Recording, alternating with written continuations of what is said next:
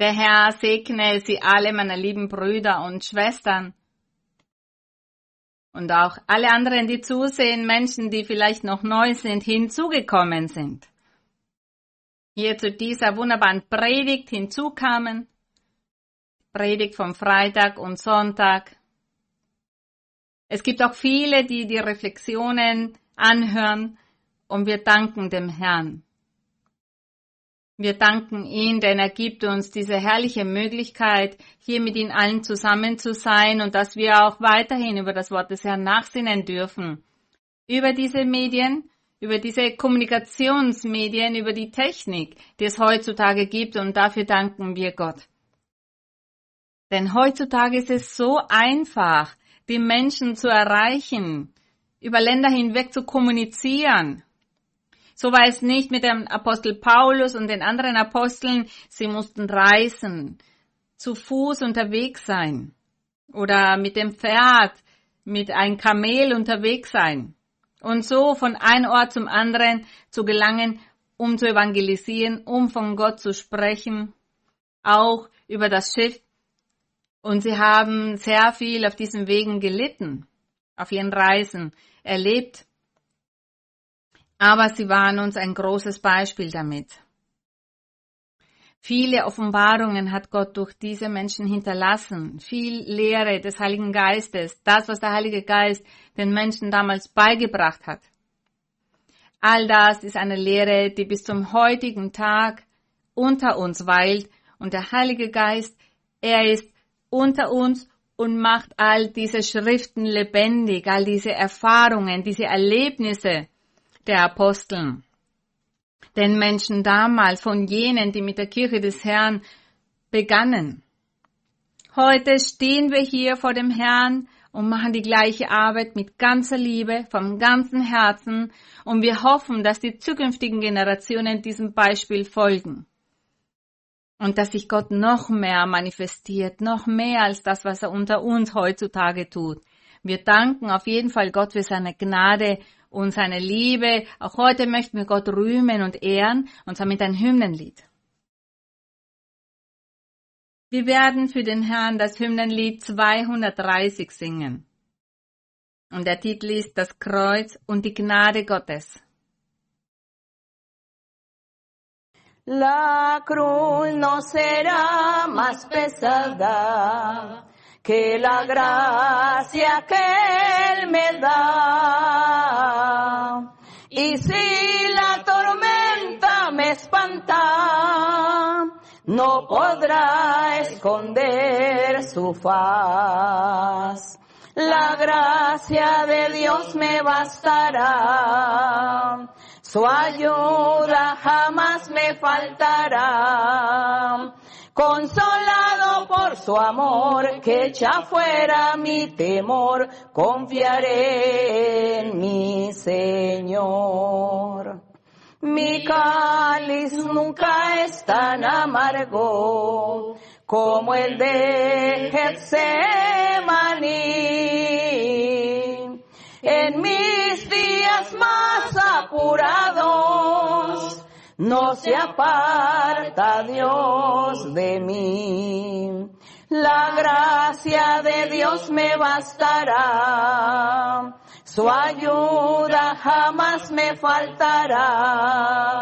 Consolado por su amor que echa fuera mi temor, confiaré en mi Señor. La luz de su rostro me alumbra en el tiempo de aflicción. Y mi alma gozosa vislumbra el palacio de mi Dios. La gracia de Dios me bastará su ayuda jamás me faltará. Consolado por su amor que echa fuera mi temor, confiaré en mi Señor. Gloria y honra a nuestro. Gerühmt und geehrt sei unser Gott und wir danken ihm, denn er weiß, wir singen für ihn vom ganzen Herzen. Mit unserem ganzen Wesen singen wir für ihn. Liebe Brüder und Schwestern, wie geht es Ihnen allen? Und ich gehe davon aus, dass Sie es sich bequem gemacht haben. Dieses Jahr ist so schnell vorüber, so schnell vergangen.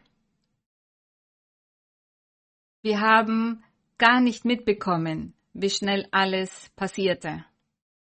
Vieles ist passiert, vieles hörte auf zu sein. Ich bedauere. Ich bedauere es für all jene, die Pläne hatten, die vielleicht einen Abschluss machen wollten, junge Menschen, die einen Universitätsabschluss gemacht haben oder Abiturabschluss und die sich ein Fest vielleicht gewünscht haben und, und etwas Schönes erhofften. Diese Pandemie ist in dieser Hinsicht für alle sehr enttäuschend gewesen. Andere Feierlichkeiten, auch Geburtstage oder wichtige Ereignisse in den Leben der Menschen oder Hochzeiten, die Hochzeitsfeiern. Das bedauere ich. Das ist bedauerlich, aber wenn diese Pandemie vorüber ist, können Sie vielleicht das Fest nachholen. Geburtstagsfeiern, Hochzeitsfeiern. Es ist sehr, sehr viel passiert. Viele Menschen sind auch erkrankt. Oder das Zuhause eingesperrt sein, auch das hat viele Menschen erkranken lassen. Oder deprimiert sind die Menschen deswegen. All diese Situationen mussten wir standhalten und in diesen Momenten beten wir zu Gott für uns, für sie, für alle. Und wir kämpfen, um weiterzumachen und uns nicht von dieser Ungewissheit der jetzigen Situationen beeinflussen zu lassen, sondern wir möchten mutig sein. Sehr mutig sein, denn es sind wirklich schwierige Zeiten gewesen, die wir jetzt durchgemacht haben. Zum Beispiel, wenn jemand einen geliebten Menschen aufgrund dieser Pandemie, dieser Krankheit verloren haben. Menschen, die von uns gegangen sind. Wenn ein geliebter Mensch stirbt, ist das etwas sehr Trauriges. Obwohl wir wissen, dass die Person, die stirbt, somit ruhen kann. Und dass es auch der Wille des Herrn war. Es ist der Wille des Herrn, wo er diese Menschen dann hinbringt, aber zumindest ruhen sie von so vielen Situationen, die es in diesem Leben gibt. Und wir sind mit Gott und wir möchten, dass unser Leben gut verläuft, unser Alltag auch erfreulich ist, dass es uns Freude bereitet, uns zufriedenstellt. Und wir werden nicht zulassen, dass der Feind unseren Frieden raubt, unsere Freude raubt oder uns von dem Weg entfernt, den wir gehen oder dass er uns von dem Herrn entfernt. Daher sollen wir mutig sein, stark sein, weitermachen und unser Gebet ist etwas sehr Mächtiges. Ich weiß, dass wenn man ein Gebet mit Glauben macht und auf Gott vertraut, dass das etwas sehr Mächtiges ist. Das Gebet, ein Gebet voller Glauben, das verändert alles. Und deshalb sollen wir auch immer weiter kämpfen, weiter beten und Gott anflehen, ihn um Barmherzigkeit bitten und auch für die Mitmenschen beten, für die geliebten Menschen, die bei ihnen sind, die leiden. Manche sagen, sie wollen sich das Leben nehmen, sie wollen sich umbringen. Andere haben nicht mehr klaren Verstand. Beten Sie, beten Sie zu Gott, Beten Sie zu den Schöpfer von Himmel und Erde, zu diesem Gott, der uns erschaffen hat mit seiner mächtigen Hand. Beten Sie zu ihm, und er wird aufmerken und Sie segnen.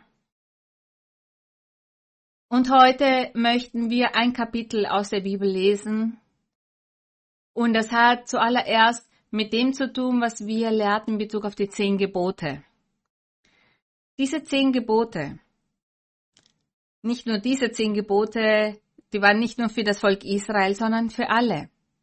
Der Herr hatte ja auch gesagt, dass jene, die zu dem Volk Israel dazugehören wollten, die mussten sich beschneiden lassen und somit haben sie diese Staatsbürgerschaft sozusagen erworben und sind Israeliten geworden. Das heißt, diese Gebote galten nicht nur für dieses Volk, die 600.000 Menschen waren, mit Mose aus Ägypten gezogen sind, sondern für ein großes Volk, für viele Menschen, die sich nachher dann dazu, die nachher dazukommen würden.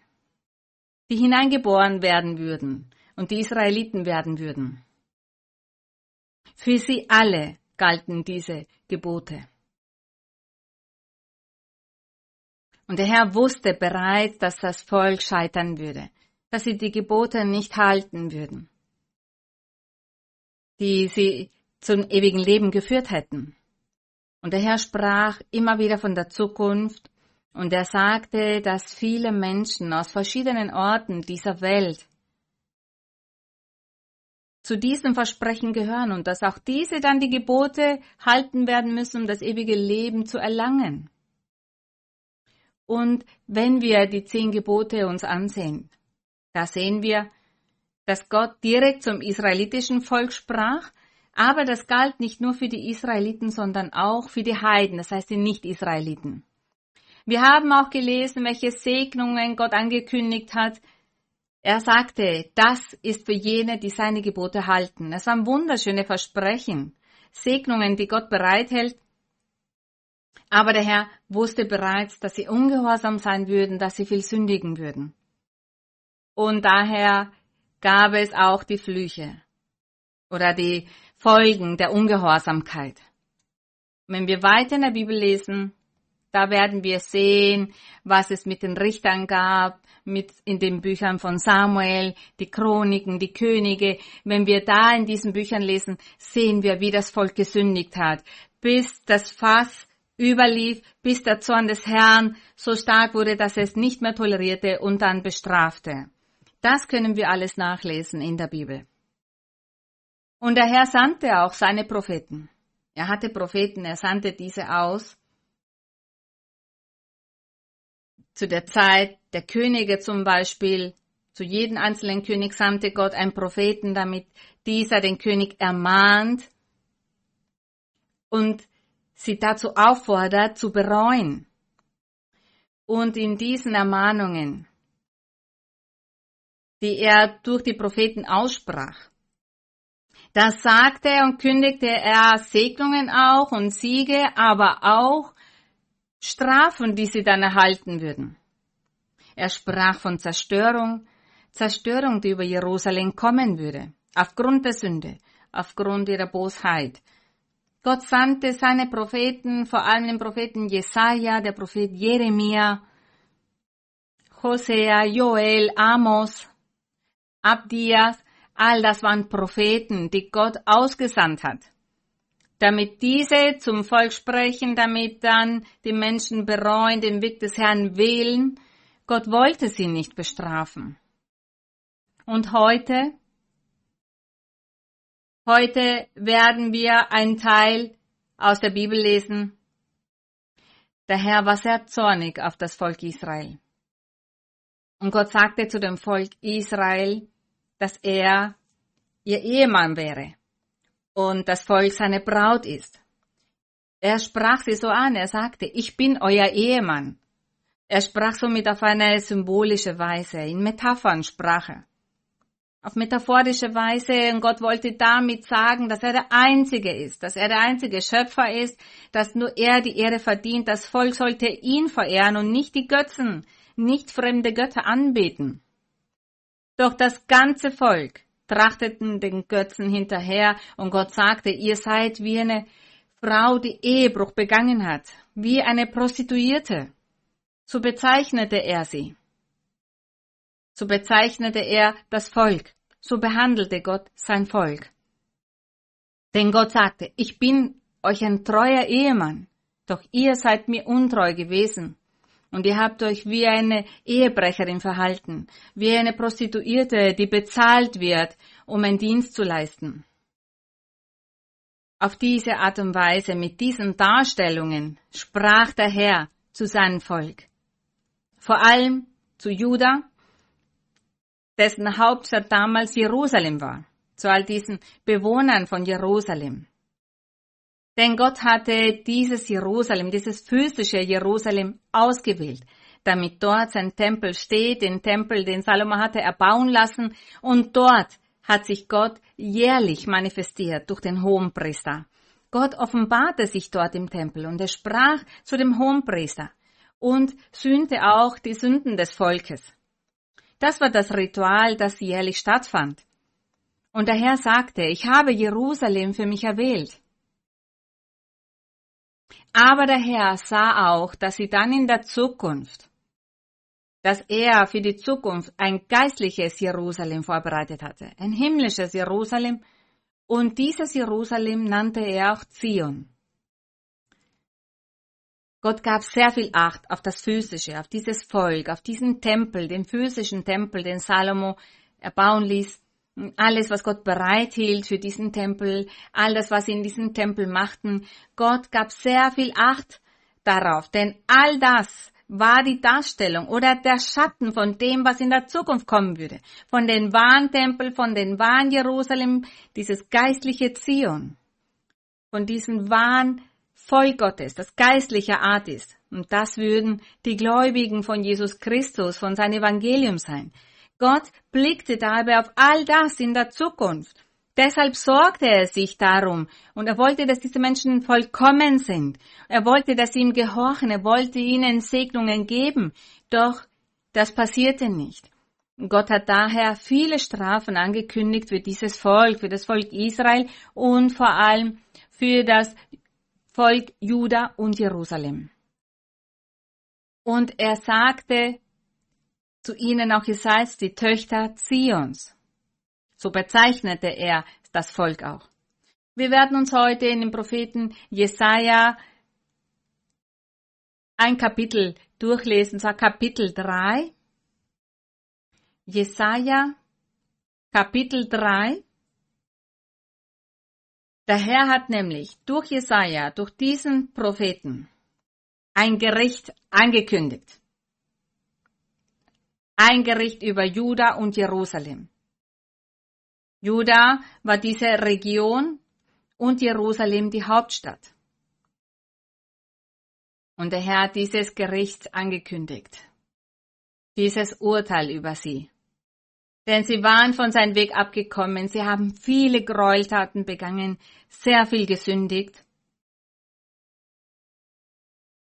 Sie trachteten nach dem Götzendienst, nach den fremden Göttern. Diese fremden Götter der Nachbarländer, der Ägypter, der Assyrer, der Chaldäer und viele andere, alle hatten sie ihre fremden Götter. Und dieses Volk, dieses Volk von Juda und Jerusalem, auch sie waren Götzendiener geworden, auch sie haben dann diese fremden Götter angebetet, diesen Götzendienst betrieben. Deshalb war der Herr so zornig und er sagte, ihr Töchter Jerusalems. Er sagte nicht, ihr Bewohner von Jerusalem, oder Bewohner von Juda, sondern er sagte für die Töchter von Zion. Die Töchter von Zion, so bezeichnete er das Volk. Gott hielt für sie ein so herrliches Versprechen bereit. Er sagte, wenn sie seine Gebote erfüllen, würden sie das ewige Leben erlangen und immer glücklich sein, denn er würde ihr König sein. Doch dem war nicht so. Und der Herr sagte daher, ich werde Herzen vorbereiten, ich werde ein Volk übrig lassen, damit dann in der Zukunft Ziehung geistlicher Art ist. Das Volk geistlicher Art ist der Tempel auch nichts Physisches mehr, denn der Mensch ist darin gescheitert. Der Mensch ist gescheitert, sie haben es nicht geschafft. Das sagte er sich, und daher nannte er das Volk ihr Töchter Jerusalem, anstatt sie die Gläubigen zu nennen oder die Bewohner von Jerusalem, er sagte die Töchter Zions. All das in Metaphern. All das sind Allegorien. Eine bildliche Darstellung des Herrn und so behandelte er sein Volk, so sprach er sie an. Und wir werden uns diese Strafe ansehen, die der Herr für Jerusalem bereithielt, für Zion bereithielt, für die Bewohner von Juda bereithielt. Jesaja Kapitel 3 Vers 1. Siehe, der Herr, der Herr Zebaoth, wird von Jerusalem und Juda wegnehmen Stütze und Stab. Der Herr sagte, er wird ihnen die Stütze nehmen. Das, was für sie eine Stütze war, das, was ihnen diesen Wohlstand brachte, dem Volk Jerusalem, dem Volk Juda. Er sagte, er würde ihnen auch ihr Brot nehmen, ihren Vorrat. Sie würden hungern müssen. Und der Herr sagt, er wird wegnehmen Stütze und Stab, allen Vorrat an Brot und allen Vorrat an Wasser. Helden, sagte er. Das Volk Israels hatte ihre Helden. Es gab die mutigen Krieger. Und die Mutigen war eine Gruppe von Kriegern, von Männern, die gegen das Heer der Nachbarländer kämpften. Sie waren die Mutigen. Natürlich wurde dieser Mutige gelobt, denn sie mussten ja gegen die anderen Völker kämpfen, wenn es Kriege gab. Und diese nannte man die Helden, die Kriegsleute. Die Menschen sagten, er wird für uns kämpfen. Erinnern wir uns aber an die, Gesti an die Geschichte von David und Goliath. Goliath, er war ein sehr mächtiger, starker Mann der Philister. Er gehörte zu den Philistern, zu diesem Volk. Und David, David trat diesen mächtigen Mann entgegen. David war nicht so kräftig. Er war ein junger Mann, doch er sagte, mit dem Geist Gottes werde ich diesen kräftigen Mann besiegen, der zu den Feinden gehört. Und Gott war mit David. Und er hat einen Stein geworfen mit einer Schleuder, warf er einen Stein und dieser Stein traf ihn genau auf die Stirn. Diesen Riesen traf er auf die Stirn, er fiel zu Boden und wurde somit besiegt. Und da hat auch das Volk Israel diesen Krieg gewonnen wegen David, weil David mit Gott war und Gott hat ihm geholfen. Das waren diese Helden. Aber davor hat man David kritisiert. Sie sagten, du bist doch wahnsinnig. Du möchtest gegen diesen Riesen kämpfen, gegen diesen Mutigen. Lass doch das die Mutigen von unseren Volk kämpfen. David sagte, nein, lasst mich, denn ich gehe mit dem Geist des Herrn und Gott wird mir helfen und genauso war es. Und der Herr, er sagte hier, dass er sie bestrafen würde. Und zwar so bestrafen würde, dass sie keine Helden mehr haben würden. Keiner würde sie mehr verteidigen. Keiner würde sie verteidigen gegen die Heere der Nachbarländer. Wenn das Kriegsheer der Nachbarländer gegen sie vorgehen würde, würden sie sofort diesen Krieg verlieren, denn sie hatten keine Helden mehr. Das heißt, Gott würde bewirken, dass sie dann diesen Krieg verlieren und besiegt werden. Das meinte er, als er sagte, wegnehmen Stütze und Stab, allen Vorrat an Brot, allen Vorrat an Wasser, die Helden und Kriegsleute. Und er sagte, es würde Hungersnot kommen und sie würden dann auf sich alleine gestellt sein, würden verlassen werden, würden keine Nahrung haben und auch keine Kriegsleute. Sie hätten vielleicht noch ein Heer, aber würden besiegt werden, weil die Kriegsleute der anderen Völker stärker sein würden. Er sagt hier im Vers 2 Helden und Kriegsleute, Richter, auch die Richter würde er ihnen nehmen und die Propheten. Und das hat der Herr erfüllt. Er sagte den Richter und Propheten und auch den Wahrsager und die Älteste. Es gab nämlich sehr viele Wahrsager unter dem Volk des Herrn, wo doch Gott gesagt hatte, dass sie Wahrsager nicht befragen sollen, keine Hexen befragen sollen. Denn Gott hatte ihnen seine Propheten gegeben, damit sie durch die Propheten Gott befragen. Aber das wollten sie nicht. Sie haben die Wahrsager befragt und sie hatten die Wahrsager unter dem Volk. Deshalb war der Herr zornig. Und er sagte, ich werde euch all das nehmen. Es wird der Tag kommen, dem ich euch das alles nehmen werde. Es wird keine Wahrsager mehr geben, keine Ältesten mehr geben, denn diese werden alle gedemütigt, zerstört und umgebracht werden. Vers 3. Die Hauptleute würde ihnen nehmen und Vornehme, Ratsherrn und Weise. Und er sagte Zauberer und Beschwörer. All das würde er ihnen nehmen. Und der Herr, sogar einige Priester würde er nehmen. Aber Priester, die gut lebten vor Gott, doch diese würde er auch dem Volk wegnehmen. Er würde ihnen alle Propheten nehmen. Somit würden sie alleine zurückbleiben, verlassen werden. Und sie würden niemanden haben, den sie aufsuchen könnten, um somit Gott zu befragen. Zur damaligen Zeit hat man Gott nämlich durch die Propheten befragt. Und im Vers 4. Nachdem er ihnen all das nehmen würde und sie keine Hilfe mehr haben würden, sie niemand mehr hätten, der sie unterstützt, dann würde er ihnen Knaben zu Fürsten geben. Und Mutwillige sollen über sie herrschen, das heißt Menschen, die ohne Erfahrungen sind die unerfahren sind, die keine richtigen Entscheidungen treffen können, die Fehler machen und genau so ist es passiert. So passierte es in dieser Vers, Vers 2, als Gott sagte, er wird ihnen die Propheten und all das nehmen. All das ereignete sich einige Jahrhunderte später. Als dann die Menschen, die übrig gebliebenen, als die als Sklaven nach Babylon geführt worden waren, und dort lebten sie 70 Jahre lang. 70 Jahre lang waren sie Sklaven vom König von Babylon. Gott erlaubte, dass sie nach Jerusalem zurückkehren, um die Stadt wieder aufzubauen, den Tempel wieder aufzubauen. Und von da an bis zu der Zeit, als der Herr Jesus Christus kam, vergingen 430 Jahre. Und in diesen 430 Jahren hat sich Gott ihnen niemals durch die Propheten offenbart. Gott gab ihnen keinen Hohenpriester mehr. Er gab ihnen keine Priester, keine Propheten. Gott offenbarte sich niemanden, zeigte niemanden etwas. Sie lebten alleine, auf sich alleine gelassen. Und es waren tatsächlich Knaben, die Fürsten waren, junge Männer, die das Volk leiteten, unerfahrene Männer, junge Menschen, die keine Erfahrungen hatten. All das erfüllte sich in dieser Zeit.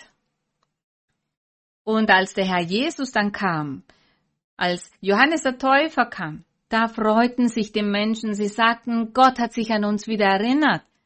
Er hat uns jetzt einen Propheten gegeben, nun haben wir das Wort Gottes unter uns. Dieser Vers 3 und 4 erfüllte sich, hat sich erfüllt.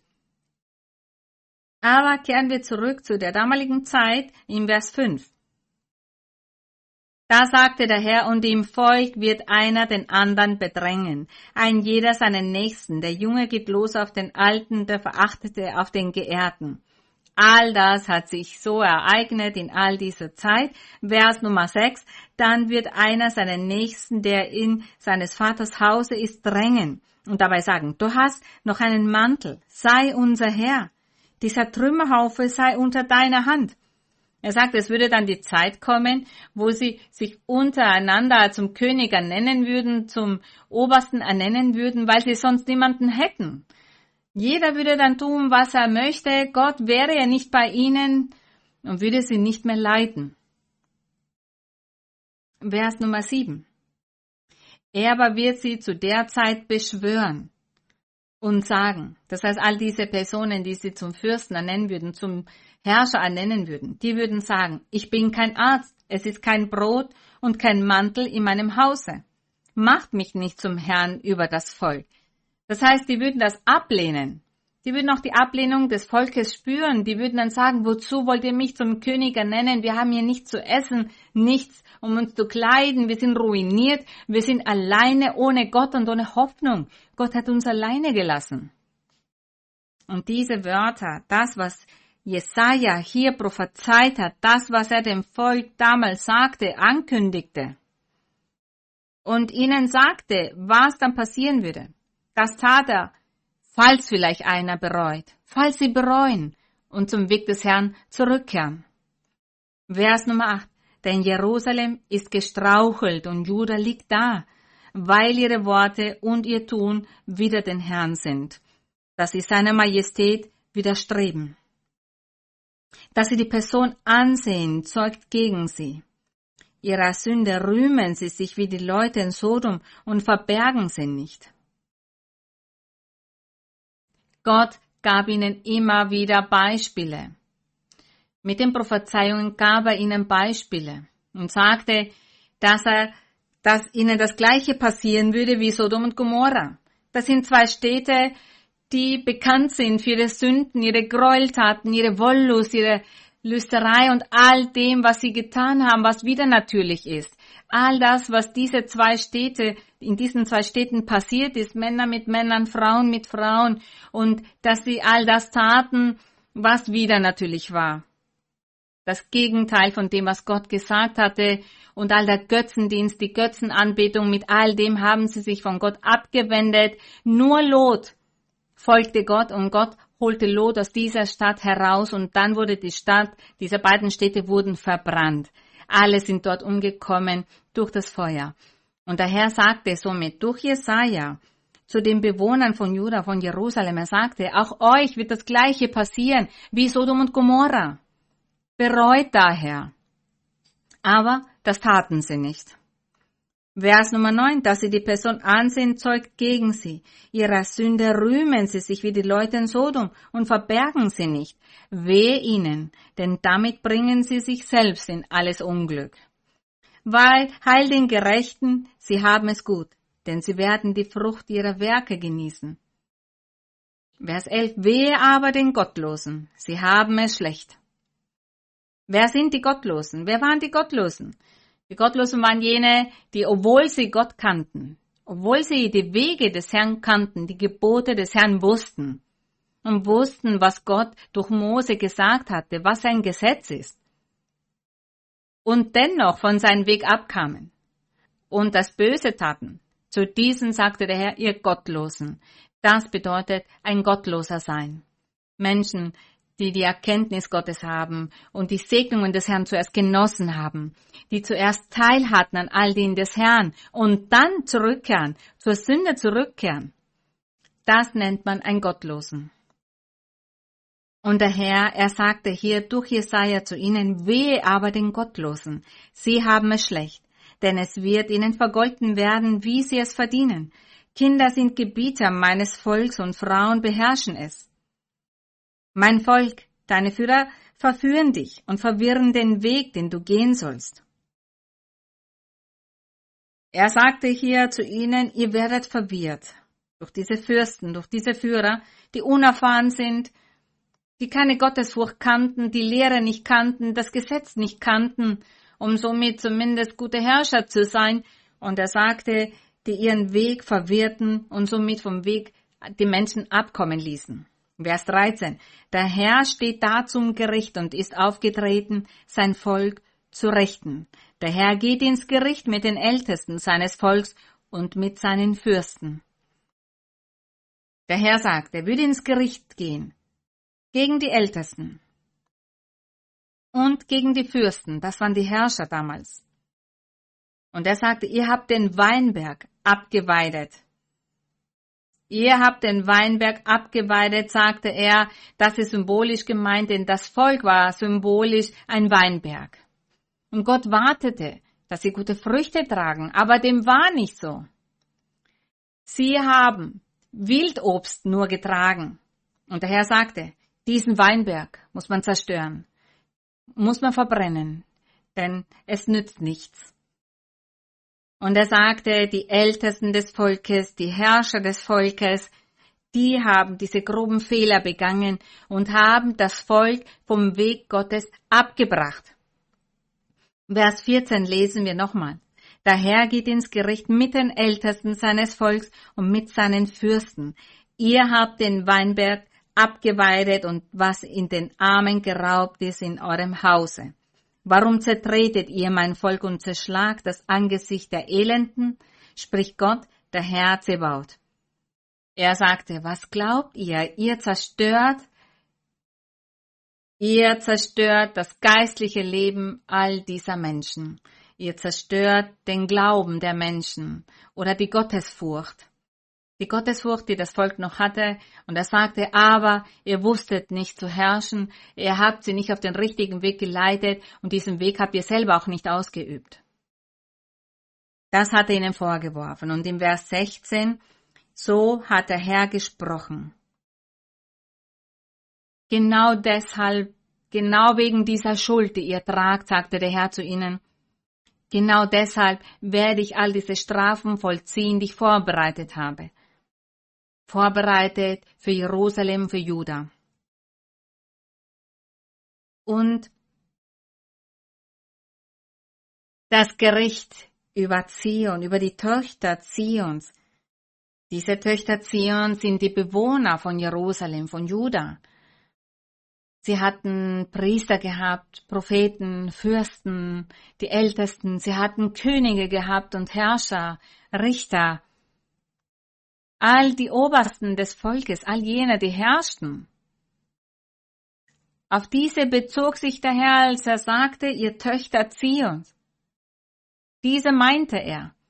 Und wir werden uns ansehen, welche Strafe er für sie bereithielt. Die Strafen für diese Töchter. So wie er sie bezeichnet. Er sprach dabei aber all diese anderen Personen an, die wir erwähnt haben. Und Vers 16, so hat der Herr gesprochen, weil die Töchter Zion stolz sind, das heißt hochmütig wurden, arrogant wurden, widerspenstig, rebellisch und stolz sind. Und gehen mit aufgerecktem Halse, mit lüsternen Augen, sagt er. Lüsterne Augen im geistlichen Sinne, denn aufgrund der Sünden, die sie begangen haben, aufgrund dieser Gräueltaten, die sie vor Gott taten. Und zu diesen Gräueltaten gehören folgende, die wir in dem Propheten, in dem Buch des Propheten Hesekiel nachlesen können. Denn Gott sagte zu Hesekiel, ich werde den Visionen zeigen, was die Bewohner von Juda und Jerusalem machen. Er zeigt ihnen das in Visionen und Hesekiel ersah, dass in den Tempel, den Salomo für Gott hatte bauen lassen, in diesen Tempel, dass sie dort Altäre aufgestellt hatten, diese Anhöhen, und zwar für ihre Götter, für ihre Götzen. Sie hatten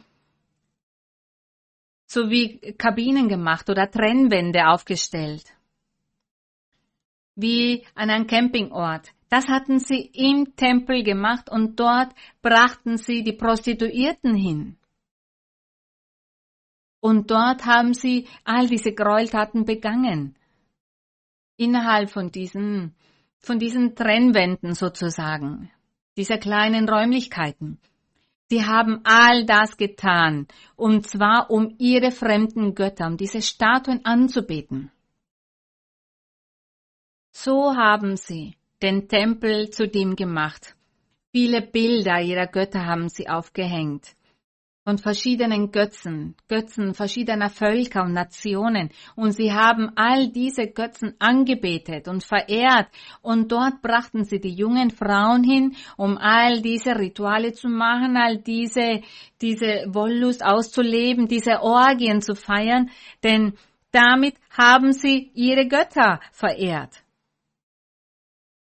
All das hat Hezekiel in Visionen gesehen. Das zeigte ihn Gott und er sagte, siehst du, was sie tun? Da sagte er zu Hezekiel, und glaubst du, dass ich das vergeben soll? Ich werde ihnen das nicht vergeben und ich werde sie zerstören. Und ich werde das babylonische Heer ausschicken, damit diese sie zerstören und sie alle umbringt. Aber zuerst sollen sie Hungersnot durchmachen. Und das passierte auch. Die Stadt ist ja belagert worden. Viele sind durch die Hungersnot umgekommen, andere durch die Krankheiten, die Pest, andere sind durch das Schwert umgekommen. Aber all das, was sie in diesem Tempel gemacht haben, diesen Tempel, den Salomo hatte erbauen lassen, das war ein heiliger Tempel. Der heilige Tempel für Gott und Gott manifestierte sich dort und er sagt, ich werde mich dort verherrlichen.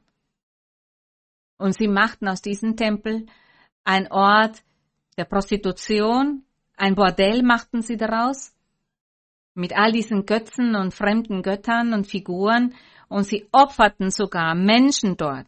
Es gab Könige, die ihre eigenen Kinder dort geopfert haben, im Tempel, für diesen Gott Moloch, Astaroth, für all diese fremden Götter, die sie hatten. All diese Gräueltaten sind gemeint. All das haben sie getan. Das taten die Bewohner von Juda und von Jerusalem. Und zu diesen sagt er, ihr Töchter Zions. Und deshalb war der Herr zornig. Und in seinen Zorn hat er all das gesagt. Er sagt mit lüsternen Augen, trippeln daher und tänzeln und haben kostbare Schuhe an ihren Füßen. Das heißt, sie haben diese verehrt. Sie haben gesagt, wir beten hier all diese Götter an, schaut uns an, schaut, wie wir diesen fremden Gott anbeten und verehren. Und sie waren stolz darauf, sie waren stolz auf all das, was sie getan haben. All das hier ist auf symbolische Weise gemeint. Er sagt, dass sie tänzeln und haben kostbare Schuhe an ihren Füßen, damit die Menschen sie sehen, damit die anderen sie bewundern und sehen, was sie tun und die anderen das Gleiche tun. Und das allgemeine Volk dann das Gleiche tut. Doch der Herr sagte, hier mit dieser Strafe, die er ankündigte, deshalb wird der Herr den Scheitel der Töchter Zions kahl machen. Und der Herr wird ihre Schläfe entblößen. Und der Herr sagte, zu der Zeit wird der Herr den Schmuck an den kostbaren Schuhen wegnehmen, die Stirnbänder, die Spangen. Das heißt, all dieses Accessoire, all dieser Modeschmuck. Der Herr, er hatte ja die Bewohner von Juda und Jerusalem, die Töchter Zions genannt. Und er wollte damit auch diese Strafe besser beschreiben. Er wollte all das mit dieser Darstellung besser beschreiben. Denn die Frau, die hat diese Eigenschaft, dass sie sich gerne hübsch anzieht und schmückt und äh, herrichtet. Die Frau hat diese Eigenschaft, nutzt all dieses Accessoire und deshalb sagt er, die Töchter ziehen, denn so werden sie es besser verstehen und wissen, welche Strafe ich für alle bereithalte. Und er sagte, er wird ihnen ihre Schuhe nehmen, ihren Schmuck die Stirnbänder, aber es war nichts Physisches damit gemeint. Er sagte, diese Schuhe, diese Stirnbänder, damit wollte er darstellen, dass sie Wohlstand genossen hatten. Die Stirnbänder und die Spangen schmücken ja das Haar oder anderer Schmuck für die Arme. Damit schmückten sich auch die Frauen und jene, die vornehm waren, die reich waren. Die kleideten sich mit ganz feinen Gewändern und Leinen und sie trugen auch sehr teuren Schmuck an den Armen, an den Füßen, an der Nase, an verschiedenen Körperteilen. Sie schmückten sich auf diese Weise und zeigten, dass sie Geld besaßen, dass sie reich waren. Und diese vornehmen Personen, die so angesehen waren, wenn sie auf der Straße gingen, sind sie von den armen Volk verehrt worden. Denn die, das arme Volk sagte, dieser ist ein Reicher und hat Ansehen, deshalb werde ich diesen Menschen die Ehre erweisen. Gott hat erlaubt, dass es Reiche und Arme gibt. Es haben nicht alle den gleichen Stand gehabt. Es gab schon immer Arme und Reiche. Und die Reichen, die zeigten ihren Wohlstand und ihre Bedeutung mit ihrer Kleidung, mit ihrem Schmuck, mit dem, was sie trugen.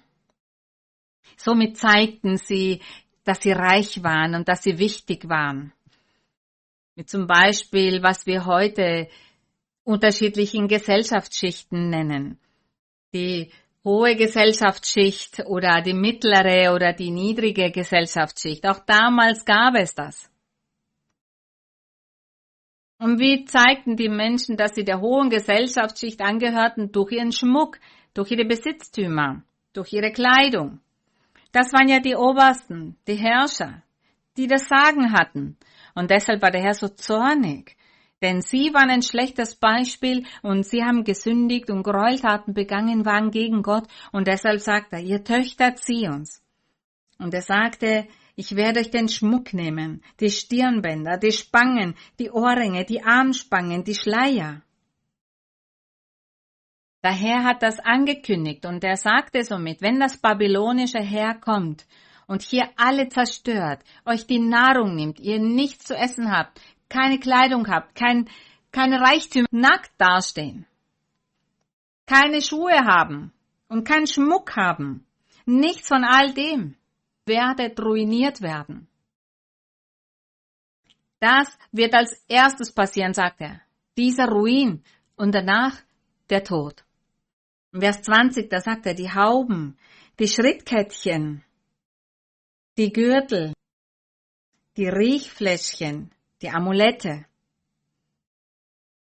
All das haben nämlich damals, ich glaube, auch Männer getragen, Frauen und Männer. Manche Männer trugen auch diesen Schmuck, dieses Accessoire, die Frau natürlich auch, aber vor allem die Reichen. Das war keine Sünde, das hier war nicht die Sünde. Denn damit stellte er diese Demütigung dar, diese Demütigung, die sie erwarten würden, weil sie eben vom Weg Gottes abgekommen waren. Und diese Demütigung wäre dann, dass sie dann nichts mehr besitzen würden, entblößt werden, ohne Kleidung, ohne Schuhe, ohne Nahrung. Nicht, weil das zu besitzen Sünde war. Im Gegenteil, wer noch mehr besaß, noch mehr Schmuck hatte, war noch wichtiger und angesehen. Und war es würdig, mit sehr viel Respekt begrüßt zu werden. Und im Vers 21, da sagt er die Fingerringe, die Nasenringe. Sogar an der Nase haben sie Schmuck getragen, da sehen wir das. Edelsteine. Die Feierkleider, die Mäntel, die Tücher, die Täschchen. Die Spiegel, alles aus Gold, aus dem besten Edelstein, aus den besten Materialien. So haben sie sich gekleidet. Das trugen sie, um hervorzustechen und somit zu zeigen, dass sie wichtig waren, dass sie einer höheren Gesellschaftsschicht angehörten.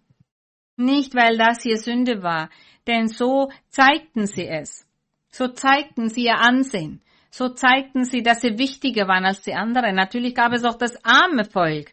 Die hatten vielleicht nur einen Mantel.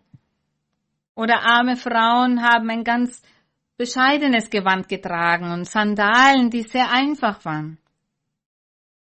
Ganz einfache Sandalen haben diese getragen. Und der Herr Jesus, der Herr Jesus, er, er kam in einer armen Familie zur Welt. Sie waren arm und nicht reich. Sie hatten zum Essen, aber sie hatten nicht so viel Reichtümer, nicht so viel Reichtümer in Überfluss. Und deshalb haben sie auch nicht geglaubt, dass er der Herr Jesus ist, denn sie erwarteten einen König. Sie sagten, er ist der Sohn eines Königs, das ist der Messias, und deshalb warteten sie, dass der Messias von einem König abstammen würde, das heißt von einem Reichen abstammen würde und sich so kleiden würde, wie wir hier gelesen haben, dass er sehr viel Schmuck tragen würde, die feinsten Kleider tragen würde und mit sehr viel Luxus und mit sehr viel Schmuck, sehr viel Accessoire, sehr viel Gold und Edelsteine, sehr viele Diamanten haben wird. So erwarteten sie den Messias, das erwarteten sie. Aber er stammte von einer armen Familie ab. Die Armen gingen zum Tempel und hatten als Opfergabe zwei Tauben dabei und die Reichen hatten Kühe dabei oder Schafe. Das brachten sie zum Tempel, um das zu opfern, weil sie reich waren und somit haben sie mehrere Tiere zum Tempel gebracht und die armen Menschen vielleicht nur zwei Tauben und Maria und Josef, die Eltern von Jesus, Sie brachten zwei Tauben zum Tempel. Das war die Opfergabe, die sie mitbrachten, als sie den Herrn Jesus dort vorstellten. Der Herr hat sich somit nicht auf diese Weise gekleidet, denn sie hatten nicht die Mittel dazu.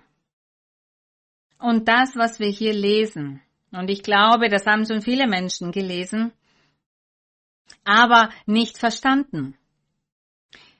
Ich wiederhole, es bedeutet nicht, dass das zu besitzen Sünde ist, sondern damit wollte, wollten die Menschen damals deutlich zeigen, welcher Gesellschaftsschicht sie angehörten. Und die Strafe für sie wäre, dass sie all das nicht mehr besitzen würden. Das ist ja eine große Demütigung für sie gewesen. Vers 23, da sagt er die Spiegel, die Hemden, die Kopftücher, die Überwürfe. Der Herr sagte, all das würde er ihnen nehmen. Und zwar, weil sie vom Weg des Herrn abgekommen waren.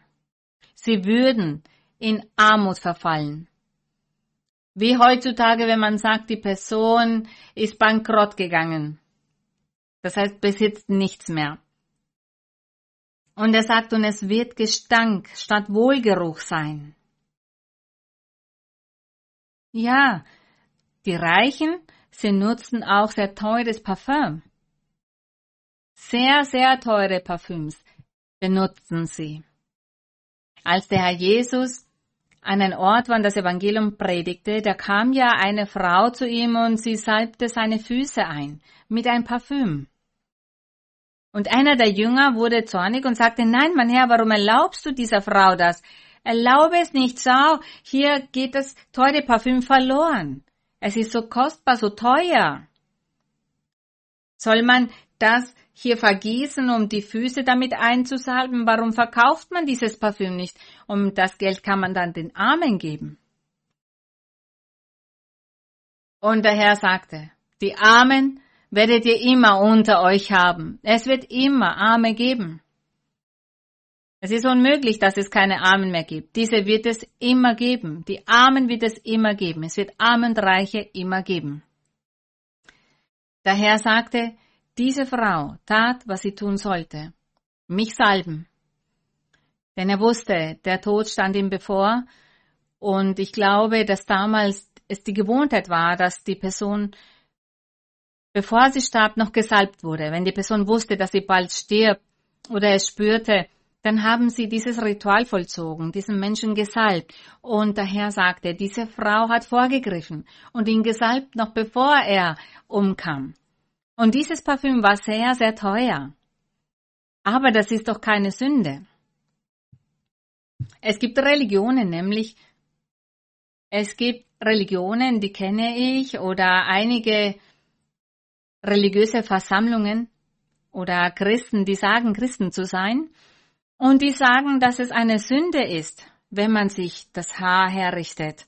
Und dass es Sünde ist, wenn man sich die Haare färbt. Oder dass es eine Sünde ist, Schmuck zu tragen, Accessoire zu tragen. Dass es eine Sünde ist, ein Ohrring zu tragen, Ohrringe zu, Ohrschmuck zu tragen. Oder dass es Sünde ist, Armschmuck zu tragen, ein Armband. All das, was hier genannt wird, ein Amulett, ein Armreifen, Armspangen, eine Armspange, die sagen, dass es Sünde ist, ein Ring zu tragen. Davon habe ich gehört. Weil hier in Jesaja Kapitel 3 steht, dass es eine Sünde ist. Aber das stimmt nicht. Hier steht nicht, dass es eine Sünde ist. Im Gegenteil. Und was ich noch erfahren habe von anderen christlichen Versammlungen, die sagen, dass es Sünde ist, wenn die Frau sich eincremt, weder am Gesicht noch am Körper, dass es Sünde ist, sich einzucremen oder ein Parfüm zu verwenden. Die sagen auch, das ist Sünde. Oder sich die Nägel nicht lackieren darf, weil das auch Sünde ist. Die Haare nicht schneiden darf, weil es Sünde ist. All das sagen sie dass all das Sünde ist. Und berufen sich dabei auf diesen Vers, auf dieses Kapitel. Und wir sehen, da liegen sie falsch. Es ist eine falsche Auslegung von diesem Kapitel. Im Gegenteil, die Menschen, die Ansehen genossen, die haben all das getragen, damit sie sich unterscheiden konnten von den anderen. Und Gott gab ihnen Reichtümer, somit konnten sie das erwerben, Parfüm tragen, die besten Schmuck kaufen, besten Stoffe kaufen, sich daraus Kleider machen lassen, weil sie die Mittel dazu hatten, weil sie reich waren. Hiob und seine Kinder zum Beispiel. Hiob ist ein sehr reicher Mann gewesen. Und seine Kinder haben jede Woche ein großes Fest gefeiert, weil sie all das verbrauchen mussten, was sie besaßen. Wie haben sie sich gekleidet? Ich gehe davon aus, dass sie sich auch sehr gut gekleidet haben, mit den feinsten Gewändern, mit sehr viel Schmuck. Das ist keine Sünde. Auch das teuerste Parfüm. Eine arme Person kann sich kein Parfüm vielleicht kaufen, weil sie lieber Nahrung dafür kauft, anstatt ein Parfüm zu kaufen. Das ist auch richtig so. Aber es ist keine Sünde. Vielleicht hat die Person nicht das Geld. Jeder lebt mit dem, was er hat, und je nachdem kauft sie ein und hat auch Besitztümer. Trage ist mir geschenkt worden. Die Brüder und Schwestern von der Kirche, die Menschen schenken mir Schmuck. Ich habe niemals Schmuck getragen. Ich habe nie so viel besessen. Doch die Menschen der Kirche haben begonnen, mir so viel zu schenken und ich sagte, gut, ich werde es tragen, damit sie nicht glauben, dass ich das Geschenk abgelehnt habe. Und deshalb trage ich diesen Schmuck. Und ich sagte auch zu diesen Menschen, ihr verwöhnt mich zu sehr mit Geschenken. Aber das ist keine Sünde. Eine Sünde wäre, wenn man das Geld verschwendet für Dinge, die man sich vielleicht nicht leisten kann. Eine arme Person sagt vielleicht, ich möchte unbedingt Goldschmuck kaufen, ich möchte diesen Goldring kaufen, zahlt dafür aber nicht die Miete und hat einen Monat lang nichts zu essen. Und was sollen die Kinder dann essen, nur weil die Person einen Goldring kaufen wollte? Da würde sich dann dieser Vers erfüllen, der besagt, verschwende nicht dein Geld für das, was kein Brot ist. Setz dein Geld für das ein, was du zum Leben brauchst. Und wenn dir übrig bleibt, dann kannst du andere Dinge erwerben und das genießen. Aber das zu besitzen ist keine Sünde und es gibt andere christliche Versammlungen, die sagen, es ist Sünde, das zu besitzen, sich zu frisieren, sich einzucremen, das zu tragen, jenes zu machen, dass alles Sünde ist, dass Parfüm tragen auch Sünde ist. Nein, im Gegenteil. Gott sagte hier zu ihnen, dass er ihnen all das nehmen würde, um sie somit zu bestrafen, weil sie vom Weg Gottes abgekommen waren. Und der Herr sagte, wenn ihr auf den richtigen Weg geblieben wärt, dann würdet ihr auch weiterhin all das genießen können. So viel materielle Dinge, die ihr auch besessen habt. Das würdet ihr weiterhin genießen können. Zum Beispiel Salomon. Gott hat ihn so sehr gesegnet, ihm so viele Reichtümer gegeben. Salomo hatte einen Thron und er war aus Gold. Warum nicht? Gott hat ihn gesegnet, ihn in Überfülle gegeben. Deshalb hatte er einen Thron aus Gold. Und es kamen Könige aus anderen Völkern, um Salomos Dinge zu bewundern, all diese Pracht, diese Herrlichkeit zu bewundern, seine Weisheit auch zu bewundern, weil Gott ihm das gegeben hatte. Wenn das Sünde gewesen wäre, hätte Gott Salomo nichts von all dem gegeben. Und es kam auch eine Königin vom Süden, sie brachte Salomo viele, viele Geschenke. Das beste Parfüm, die besten Spezien und Edelsteine, und Öle und Geschenke, das ist keine Sünde. Das ist Teil der Segnung, die Gott einem Menschen gibt, wenn diese Menschen den Weg des Herrn auch folgen. Wenn ein Mensch, Mann oder Frau, heutzutage im Evangelium des Herrn Jesus Christus, wenn ein Mensch den Weg des Herrn folgt, seine Gebote erfüllt und von der Sünde ablässt und den Willen des Herrn tut, dann wird Gott diesen Menschen segnen und diesen Menschen in Überfülle geben, damit die Person sich gut ernährt und reisen kann, die Welt erkunden kann und das Beste hat. Die besten Möbeln, das beste Bett, die besten Stühle, weil Gott diesen Menschen dann in Überfülle gibt. Und die Menschen sagen, nein, denn im Evangelium des Herrn Jesus Christus zu folgen bedeutet, in Armut zu leben. Aber das ist eine Lüge. Das ist gelogen. Was der Herr sagt, ist, dass ein Mensch nicht habgierig sein soll, nicht geizig und geldgierig sein soll. Denn aus Gier machen die Menschen sehr viel Böses. Aus Gier, aus Habgier wollen sie mehr besitzen, betrügen die Menschen, bringen die Menschen um ihr Geld und das ist nicht korrekt, das ist Sünde. Aber wenn Gott einen Menschen segnen möchte, warum soll sie keinen Wohlstand genießen und das genießen können, was Gott diesen Menschen gibt? Das heißt, es ist keine Sünde. Wenn Sie verwirrt sind durch die heutige Predigt, schreiben Sie mir bitte. Stellen Sie mir Ihre Fragen und mit ganzer Freude werde ich diese Fragen beantworten. Der Herr hat die Menschen damals bestraft und im Vers 24, da sagt er, und es wird Gestank statt Wohlgeruch sein und ein Strick statt eines Gürtels. Das heißt, statt eines Gürtels aus Edelsteinen aus Gold würde er ihnen einen Strick geben. Ein Strick, ein Seil. Das würde ihnen geben, damit sie das statt eines Gürtels tragen. Und der Herr sagte, und eine Glatze statt lockigen Haars und statt des Prachtgewands einen Sack. Wir sehen somit, dass sie sich ihr Haar gepflegt haben. Und der Herr sagte, aus Strafe werde ich bewirken, dass sie ihr Haar verlieren und dass sie eine Glatze haben, dass sie sich dann nicht mehr das Haar schmücken können, nichts mehr haben, ein Haar zu schmücken. Und er sagt, statt des Prachtgewandes ein Sack.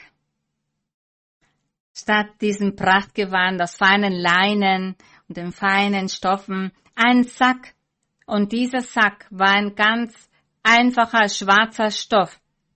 Das war das günstigste, das billigste, das, was sie auch gedemütigt hat. Und er sagte, zieh dich an mit diesem Sack.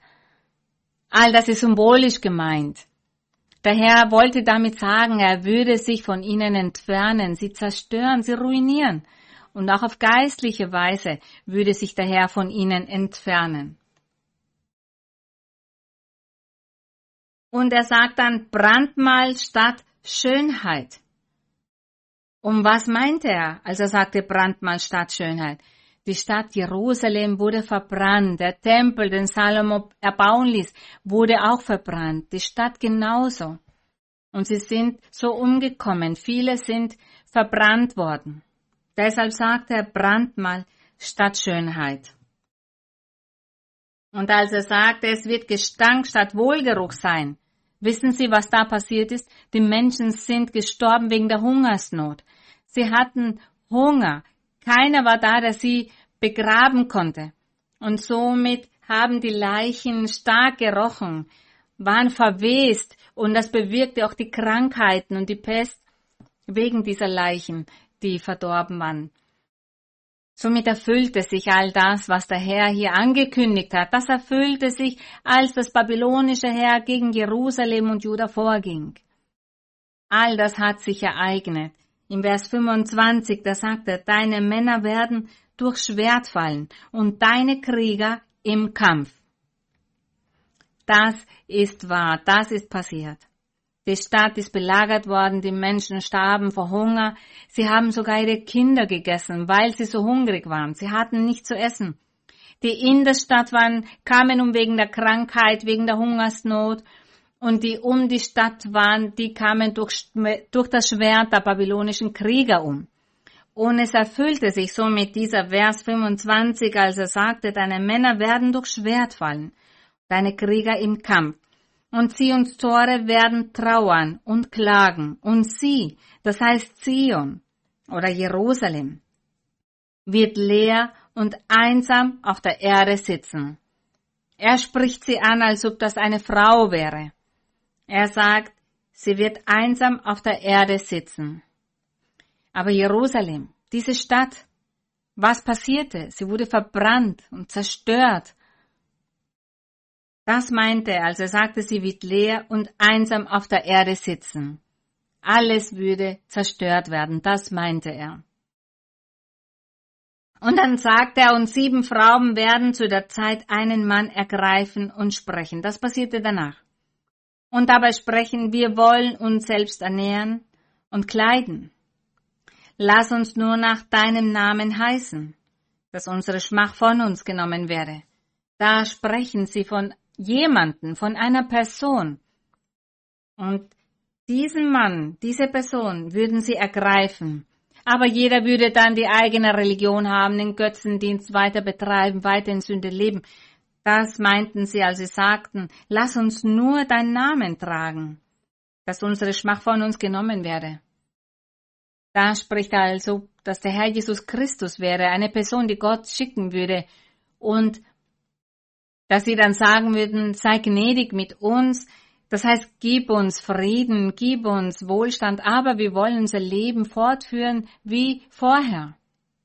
Und das hat sich auch ereignet. Denn wie ich am Anfang sagte, nachdem sie 70 Jahre als Sklaven gelebt haben, die übrig gebliebenen, die nach Babylon gebracht worden waren, all die anderen Menschen sind umgekommen in Jerusalem durch die Zerstörung, durch diesen Brand, als die Stadt belagert wurde. Da sind alle gestorben.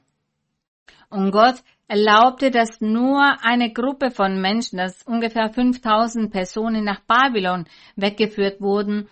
Dort in diesen 70 Jahren haben sie sich natürlich vermehrt, denn dann kehrten sie nach Jerusalem zurück und bis zu der Zeit, als der Herr Jesus Christus und Johannes der Täufer kamen und der Herr predigte, der Himmelreich predigte, da bis dahin vergingen 430 Jahre. In dieser Zeit passierten dem Volk Israel, dem Volk Jerusalem so viel. Sie wurden gedemütigt, sie wurden versklavt durch die verschiedenen Reiche und die Herrscher.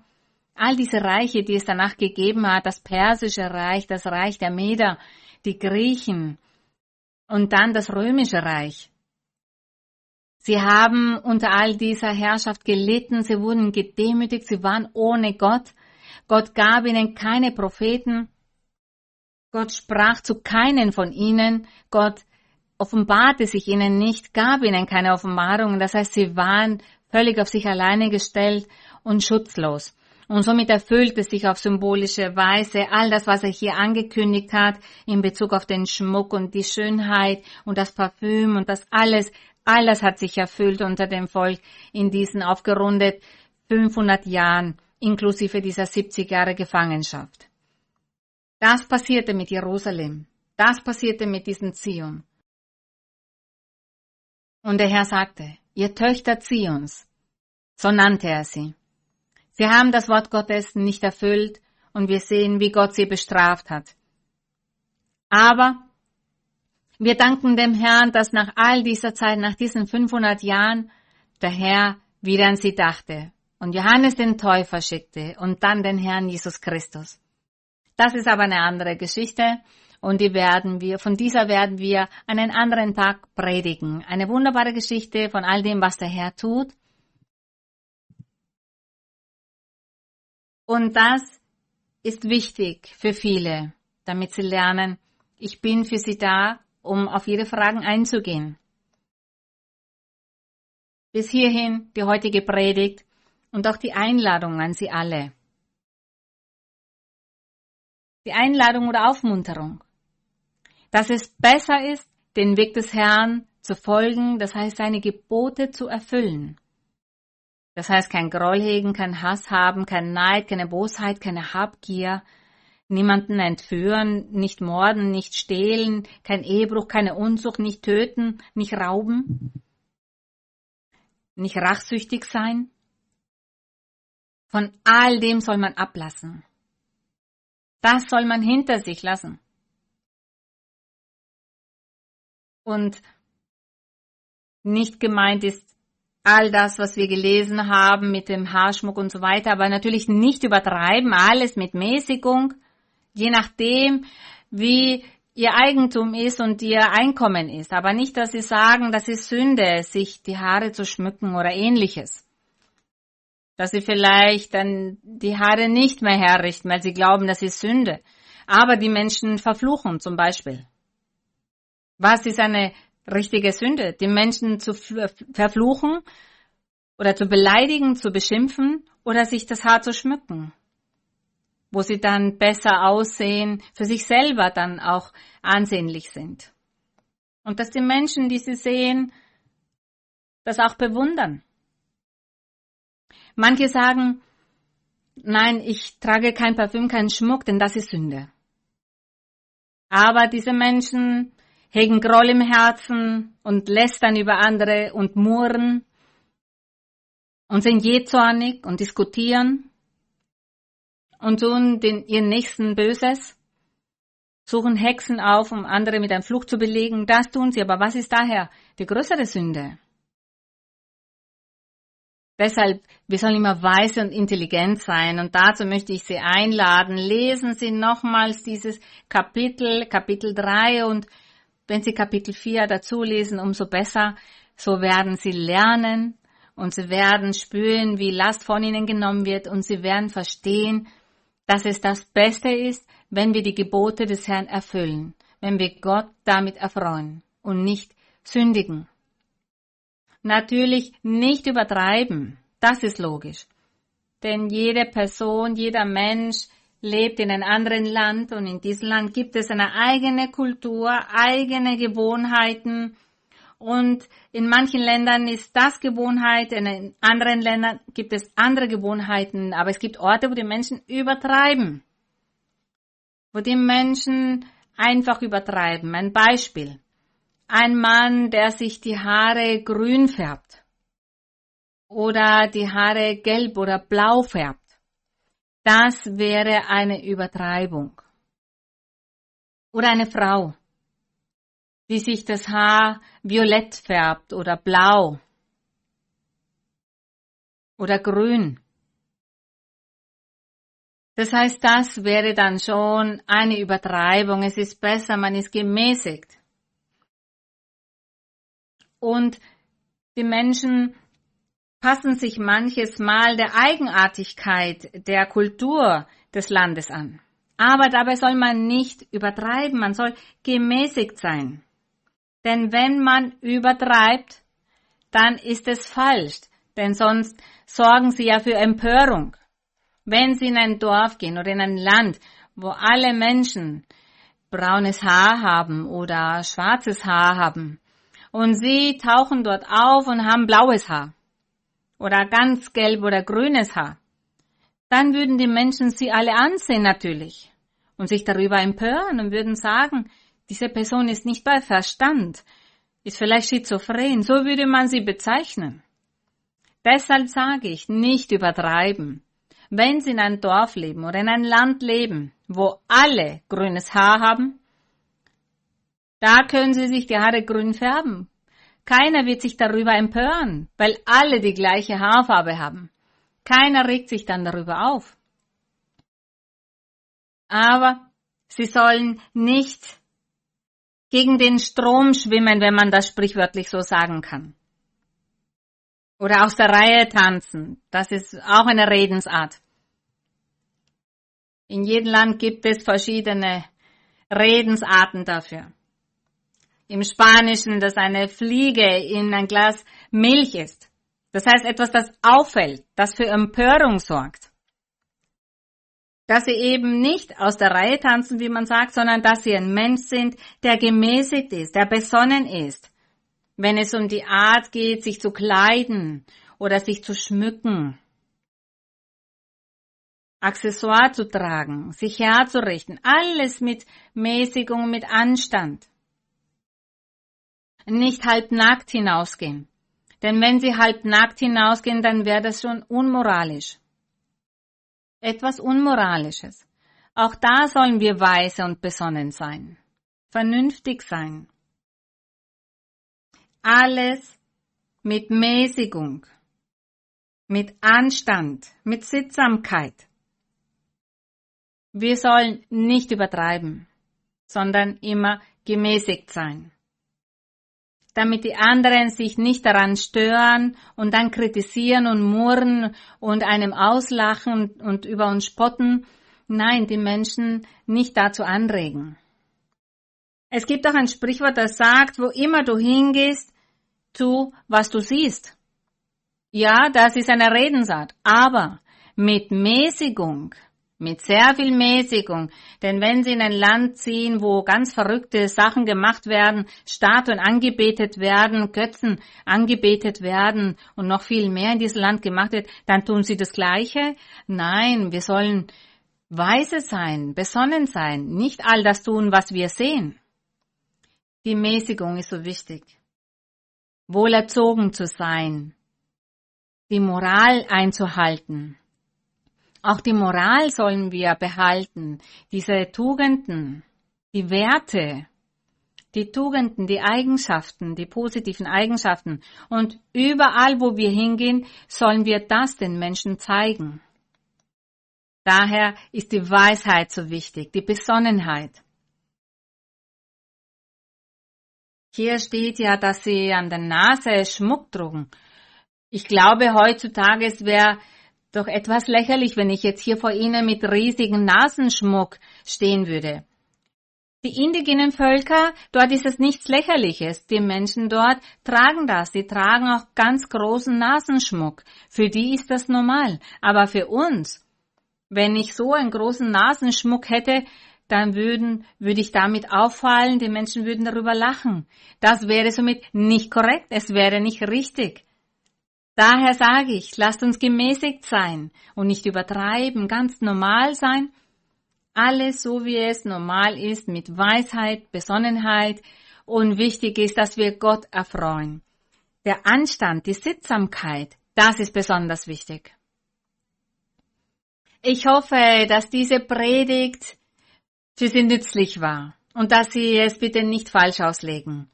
Nicht, dass man mir dann Fotos von Ihnen schickt mit all den Schmuck, den Sie jetzt tragen werden.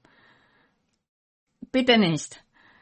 Die Weisheit ist wichtig. Vielleicht äh, schwarzer Lippenstift oder ähnliche Farben. Das nicht. Seien wir gemäßigt. Die Gotteskinder, die Gotteskinder sind gemäßigt, sind besonnen, sind sittsam, sind weise, sind intelligent und sind ein gutes Beispiel und geben ein gutes Zeugnis. Gottes Segen für sie alle. Und nun werden wir beten und den Herrn bitten, dass er uns hilft, das Leben so zu führen, wie er es möchte, um ihn zu erfreuen. Mein Herr, heiliger Vater, allmächtiger Gott, wir danken dir, himmlischer Vater. Wir danken, dass wir in der Bibel lesen konnten. Wir haben hier einen Teil aus der Bibel gelesen und da haben wir diese Gewohnheiten, die sie damals hatten, die Kultur der Menschen damals kennengelernt. Und wir heutzutage auch wir haben eine Art, uns zu kleiden, uns zu verhalten, unseren Körper zu pflegen und wir tun das Beste. Wir tun, geben unser Bestes, um dich zu erfreuen, damit sich keiner über uns aufregt und empört. Und wir hoffen, mein Herr, dass du uns alles beibringst, dass du uns beibringst, wie wir uns zu kleiden haben, wie wir uns verhalten sollen, wie wir uns im Alltag verhalten sollen. In diesem Zeitalter, in dem wir leben. Denn mein Herr, wir sehen auch, dass es viele Moden gibt. Verschiedene Zeiten, verschiedene Moden, die Menschen erfinden so viel. Es gibt so vieles, das für Empörung sorgt. Das tun Menschen, die nicht ganz bei klarem Verstand sind. Das tun nicht Menschen, die klar denken können. Und deshalb, mein Herr, ich weiß, du wirst uns alle befähigen und uns die Intelligenz geben, du wirst uns die Weisheit geben, damit wir das unterscheiden können, was richtig ist, was nicht richtig ist. Und damit wir auch alles mit Weisheit machen, damit wir gemäßigt sind, damit wir besonnen sind, vernünftig sind. Mein Herr, du bringst uns alles bei, du hast uns schon immer alles beigebracht. Manches Mal übertreiben wir es. Manches Mal passieren diese Ausschweifungen. Manches Mal gehen wir von einem Extrem zum anderen und oft befinden wir uns nicht in der Mitte, aber wir sollten in der Mitte alles tun, damit alles in unserem Leben auch sehr gut läuft und wir dich in allen Dingen erfreuen können, damit wir ein heiliges, rechtschaffenes Leben führen können, so wie du es möchtest, mein Herr, und dass wir auch alles so tun, wie es uns möglich ist. Dass wir von niemandem etwas vortäuschen, vorgeben, etwas zu besitzen, ohne wirklich zu haben. Oder dass wir uns opfern oder die Familie opfern, nur um vorzutäuschen und zu verblenden. Wir sollen bescheiden sein, demütig sein, mein Herr. Bring uns bei, wie wir leben sollen, wie es richtig ist, wie wir alles auch tun, dass es dir gefällt. Mein Herr, ich bitte dich, strecke deine mächtige Hand aus und bewirke Wunder und Zeichen unter allen Menschen, die krank sind, die verschiedene Krankheiten haben und vor allem diese Krankheiten, die für die Menschen unheilbar sind. Strecke deine Hand aus und heile und reinige und befreie jeden Einzelnen. Befreie jene Menschen, die Opfer von Hexerei und Zauberei geworden sind. Nimm all das weg, diese Bindungen, diese Ketten des Teufels, all diese Flüche des Teufels, zerstöre all das, zerstöre die Ketten und befreie jeden Einzelnen. Gib dem Menschen Frieden und Freude, jenen, die Depressionen haben, die verbittert sind, die leiden. Befreie sie davon, segne jeden Einzelnen. Zerstöre diese Fesseln der Sklaverei des Feindes. Mein Herr, nimm die Traurigkeit. Nimm die Süchte, wie die Drogensucht zum Beispiel. All diese Süchte, all das, was der Teufel den Menschen beibringt, um sie zu zerstören und damit sie sich dir widersetzen.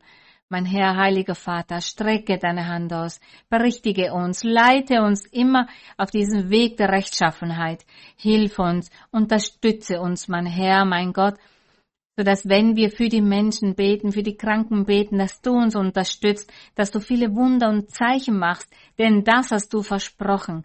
Dieses wunderbare Versprechen hast du von Anfang an getan. Wir danken dir, mein Herr. Wir stehen hier vor deiner Anwesenheit und dafür danken wir. Gesegnet, gelobt sei dein Name, verherrlicht seist du auf ewig. Hilf uns, mein Herr, deinen Willen zu tun, deine Gebote zu erfüllen, dass wir immer deine Segnungen genießen können und dass wir Frieden haben und die Fröhlichkeit und dass wir in Überfülle haben. Alles haben, was wir brauchen. Es soll uns an nichts fehlen. Danke, heiliger Vater. Segne all deine Kinder. Segne alle Menschen. Segne all jene, die hinzugekommen sind und diese Predigten mitverfolgen. Segne sie. Gib ihnen Freude und Fröhlichkeit. Schenk ihnen Frieden und Freude im herrlichen Namen von Jesus Christus, deinem geliebten Sohn. Bitten wir dich um all das. Für dich ist die Ehre, der Ruhm, die Lobpreisung von nun bis in alle Zeiten. Gerühmt sei Gott.